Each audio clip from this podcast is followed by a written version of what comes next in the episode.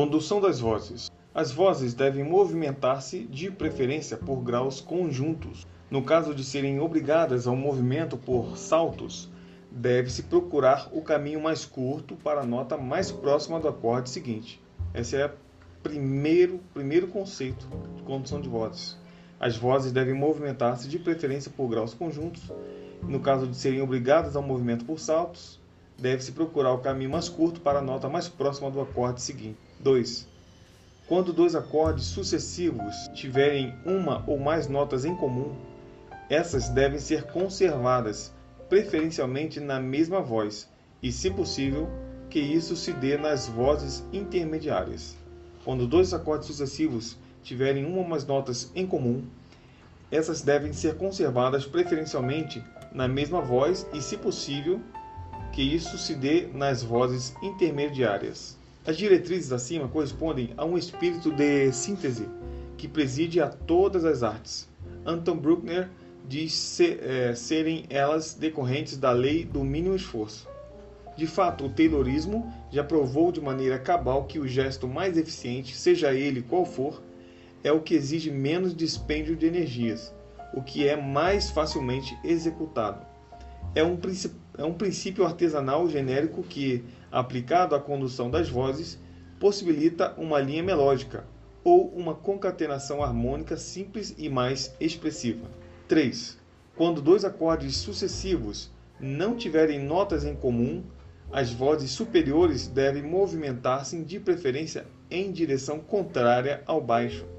Quando dois acordes sucessivos não tiverem notas em comum, as vozes superiores devem movimentar-se de preferência em direção contrária ao baixo. O movimento contrário é geralmente indicado como meio necessário para que as quintas e oitavas paralelas sejam evitadas.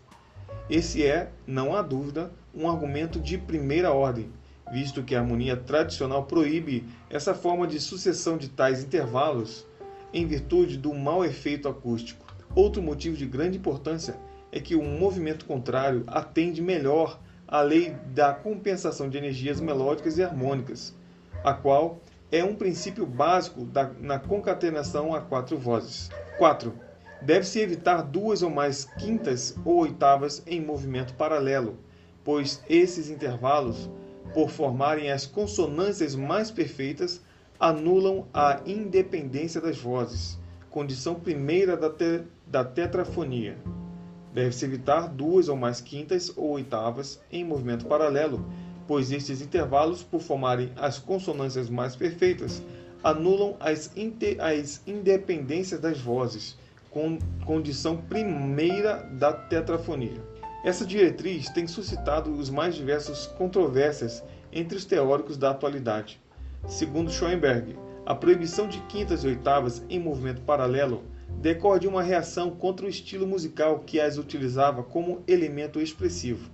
Schoenberg cita o órgão de Ruybald, é, aliás, segundo Gustav Ruybald, Huckbald não é o inventor do, órgão, do organo. Na realidade, vários compositores, tais como Gibson e Debussy, se utilizavam das quintas paralelas. Mesmo, mesmo tratadistas da importância de um Metson ou de um Heinchen, sempre encontradas quintas paralelas.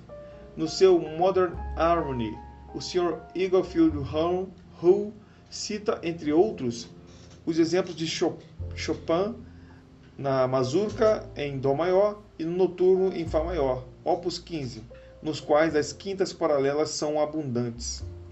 Hindemith, no, no Traditional Harmony, informa que abre aspas, nos acordes de sétima secundários, como também no caso de construções harmônicas mais complicadas, a proibição de quintas paralelas não pode ser mantida estritamente. Fecha aspas. Segundo ele, o efeito dessas quintas, abre aspas, não é prejudicial porque a atenção está monopolizada por um fator mais importante, os acordes de sétima secundários, isto é, todos os acordes de sétima, exclusive o de dominante. Fecha aspas, diz Hindemith ainda que a proibição de quintas paralelas neste caso traria consequências desastrosas para a construção das vozes. Seria, entretanto, aconselhável evitá-las entre soprano e baixo, ou seja, entre as vozes extremas, bem como entre as duas vozes superiores. Não sei se se pode, porém, deixar de ter em conta quando as duas notas que compõem esse intervalo ou outros quaisquer aparecem aparecerem como mera nota de reforço e não para representar uma outra voz. Assim não fora, as oitavas de reforço que aparecem em tantas obras, mormente para piano, também seriam condenadas, pois trata-se nesse caso de mero efeito timbrístico. Alguns compêndios de harmonia dão como base para a proibição das quintas e das oitavas paralelas, a razão de que esse fenômeno provoca a sensação de duas tonalidades. Parece, parece que uma razão também plausível se acha em que esses intervalos, sendo, como é acusticamente provado, as consonâncias mais perfeitas, pre prejudicam a autonomia das vozes. Repetindo, parece que uma razão também plausível se acha em que esses intervalos, sendo, como é acusticamente provado, as consonâncias mais perfeitas e prejudicam a autonomia das vozes. 5. Deve-se evitar também as quintas e oitavas ocultas. As quintas ocultas são produzidas quando se movimentam duas vozes na mesma direção para atingir a quinta. As quintas ocultas são produzidas quando se movimentam duas vozes na mesma direção para atingir a quinta.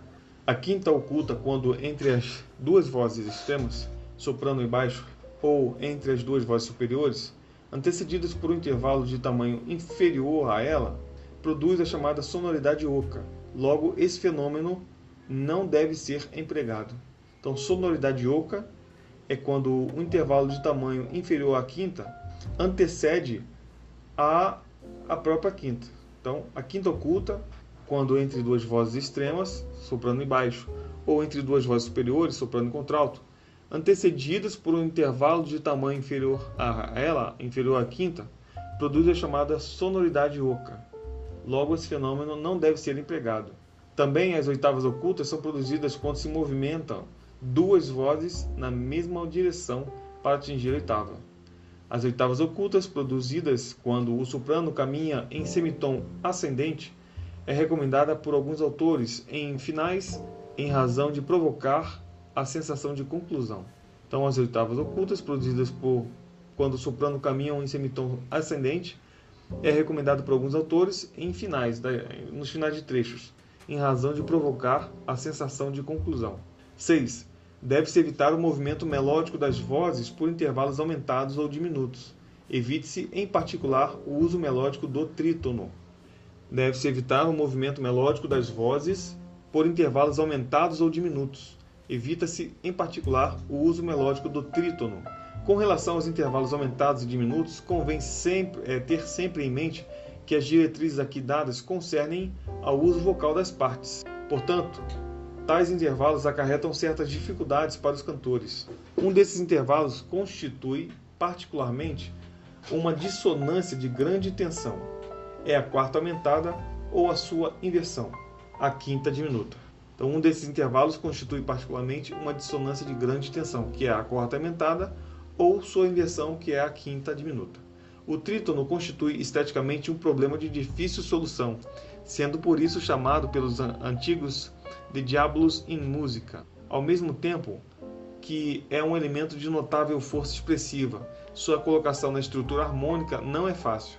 Em certo sentido, o trítono é mesmo um elemento de grande força motora, pois além de dissonante, contém as duas sensíveis, a tonal e a modal, o sétimo grau e o, e o quarto grau. O caráter da função de dominante decorre justamente das sensíveis, e o que define a tonalidade é justamente a satisfação dessa atração que a tônica exerce sobre ela. Tessituras confortáveis para as vozes humanas. Vamos lá tessituras confortáveis para as vozes humanas. O soprano, que é a primeira voz, tem uma tessitura confortável entre o Ré 3 e o Fá 4. Contudo, a sua extensão vai do Dó 3 ao Sol 4. Então vai do Dó 3 ao Ré, Ré, Ré 3 até o Fá 4, que é o confortável. Sol, o Sol e o Sol 4 é o limite. O alto, que é o contralto, segunda voz, a extensão vai do Lá 2 ao Ré 4. Contudo, a, a extensão confortável é do Lá 2 ao Dó 4. Lá 2 ao Dó 4. O tenor, que é a terceira voz, considerando aqui a clave de Sol a uma oitava abaixo, claro, é, a sua extensão vai do Dó 2 ao Sol 3. Contudo, a sua extensão confortável é o do Ré ao Fá, igualmente é, como soprano. E o baixo é igualmente ao contralto, cuja primeira nota começa no Lá, o baixo também começa no Lá, porém é no Lá, Lá 1, sendo que é confortável do Si ao Dó 3, do Si 1 ao Dó 3. Sétimo, o movimento por graus disjuntos deve ser compensado por movimento por graus conjuntos, que, é, que chama-se elasticidade. Evite-se, porém, quaisquer saltos de sétima maior ou menor. O movimento por graus disjuntos deve ser compensado pelo movimento por graus conjuntos, que chama-se elasticidade. Evite-se, porém, quaisquer saltos de sétima maior ou menor. Ernest Stock é, em seu livro La Melodia, sistematiza os princípios que regem a organização melódica e faz notar que a qualquer salto melódico corresponde um movimento melódico por graus conjuntos e, de preferência, em sentido contrário à direção do salto. Repetindo, Ernest Stock, em seu livro, sistematiza os princípios que regem a organização melódica e faz notar que a qualquer salto melódico corresponde um movimento melódico por grau conjunto e, de preferência, em sentido contrário à direção do salto. Faz ainda notar que, quanto maior for o salto, mais longo se torna o declive correspondente. Toque compara a, a linha melódica a um objeto mais ou menos elástico, que, violentamente puxado, volta gradativamente ao seu lugar. E esse fenômeno chamou-se elasticidade melódica. Então, elasticidade melódica é o movimento na qual uma nota, quando faz um salto, ela volta gradativamente à sua posição inicial, ao sentido contrário, sentido contrário ao salto. Também na tetrafonia, o fenômeno de elasticidade se faz sentir. Tratando-se, porém, de movimento executado simultaneamente por quatro vozes, é sempre aconselhável compensar a tensão decorrente do salto de uma ou mais vozes pela conservação ou movimento conjunto da ou das, das vozes restantes. Hindemith refere-se particularmente aos saltos na mesma direção. Condena também os saltos de quatro vozes na mesma direção pelo excessivo impacto que elas criam. Chama ainda a atenção para que haja um cuidadoso uso que os saltos de três vozes nessa condição requer. Aconselha, nesses casos, que a outra ou outras vozes permaneçam estacionárias ou sejam movimentadas em sentido contrário. Cabe, evidentemente, ao professor chamar a atenção do estudante para o fato de que as diretrizes acima mencionadas mantenham estreita relação com o item número 3. O que diz o item número 3? Quando dois acordes sucessivos não tiverem notas em comum, as vozes superiores devem movimentar-se de preferência em direção contrária ao baixo. Convém chamar atenção para o fato de que alguns tratados de harmonia indicam que as três vozes superiores sempre obedeçam o princípio do grau conjunto e que somente o baixo pode movimentar-se com qualquer saltos, com quaisquer saltos. Entendemos que o baixo deve se ater também ao princípio do grau conjunto. O salto no baixo será conveniente para permitir flexibilidade melódica, não se enolvidando, não se olvidando, no caso de saltos, das compensações por grau conjunto. Um baixo, quanto mais concentrado for, e as notas de passagem em muito podem colaborar. Então, um baixo, quanto mais concentrado for, tanto mais rica poderá ser a movimentação melódica nas demais vozes. 8. A sensível deve movimentar-se em direção à tônica. Por motivos diversos, seria interessante que o uso do contraponto precedesse o estudo de harmonia. A razão básica é talvez que na harmonia o estudante é subitamente forçado a lidar com quatro vozes, quando na realidade ele não tem, ele não tem sequer a possibilidade técnica de trabalhar com duas, ouvindo mentalmente a sucessão dos intervalos formados, as dissonâncias e as consonâncias. Como resultado, o aluno colocado nessa situação não pode sentir a concatenação, não pode imaginar auditivamente o que está escrevendo. Em consequência, passa a considerar o baixo cifrado como uma série de algarismos que representam uma grafia determinada. Ele sabe que essa grafia representa sons, mas não pode imaginá-los sem o auxílio de um instrumento. Portanto, sua capacidade musical não foi treinada nesse sentido. O problema tem então duas soluções. Primeira solução: a do aluno extremamente talentoso que procurará compor, apesar de tudo, o que dessa forma efetuará seu aprendizado, efetuará seu aprendizado através de grandes dificuldades. E a segunda solução é a do aluno que passa a considerar a concatenação harmônica como uma série de problemas cujas soluções são resolvidas pela memorização das chamadas regras da harmonia. No fim de, um, de algum tempo, ele adquire certa habilidade de ordem puramente intelectual. Se disso tudo resultar alguma música, será uma questão de mera coincidência. Essa habilidade nunca poderá fazer dele um músico no sentido criador. Somente através de um treino progressivo poderá o aluno conduzir com plena percepção auditiva as partes. O ideal seria o processo da evolução histórica, isto é, realizar o estudo de, do contraponto antes do estudo de harmonia, sendo realizado, pelo menos paralelamente, as duas partes. O contraponto já facilitará a realização da bifonia fundamental, que é a condução das vozes extremas, de, de importância básica para a harmonização.